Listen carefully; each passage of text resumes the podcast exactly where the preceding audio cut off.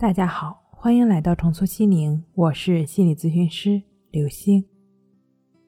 本节目由重塑心灵心理训练中心出品，喜马拉雅独家播出。今天要分享的内容是：没有什么比好好睡一觉更痛快。良好的睡眠对我们的精力和身体状况的恢复自然是很重要的，但我们往往会忽略一个非常重要的情况，就是睡不好觉。所造成的糟糕状态不单单是没睡好觉，更大的负面影响是由此产生的焦虑、烦躁的情绪。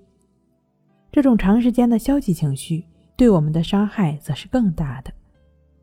这种焦虑会强化我们对睡眠的执着，越执着就会变得越焦虑，越焦虑越睡不着，如此恶性循环，可能导致一系列的心理障碍，包括睡眠障碍、失眠症、焦虑症、抑郁症等等。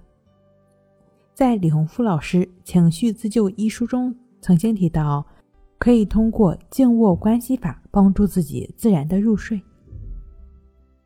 会有不少的朋友说，在静卧关系法练习过程中很难专注呼吸，很烦躁，怎么办呢？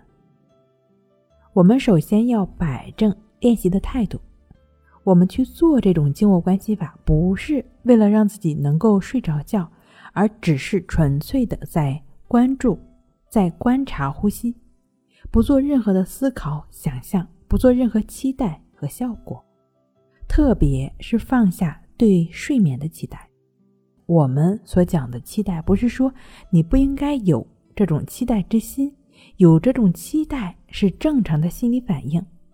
我所说的这种期待，是指你一边观呼吸，一边又在关注自己的睡眠，这会让你变得不耐烦，变得焦虑。而如此烦躁的心，怎么又能让你入睡呢？在心理辅导过程中，有一些焦虑、失眠困扰的学员会不自觉地陷入这种错误的期待中。他们的确在认真地练习静卧关系法，但是劲儿用错了，变成了期待，变成了执着，这反而会让他们变得更加烦躁，更加难以专注呼吸。如此下去，怎么还能睡得着呢？所以，要保持觉知。一方面不去期待睡眠的发生，另一方面是，如果心变得烦躁了，难以专注呼吸的情况，要及时调整当下的状态。这时，你可以侧卧专注呼吸，不管是左侧卧还是右侧卧都可以。但是，只要你确定好一种姿势之后，就尽可能不要乱动了，就像静坐关系法练习一样，身体不要乱动。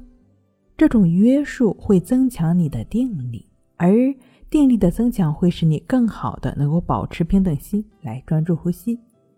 这样一来，心就会平静下来。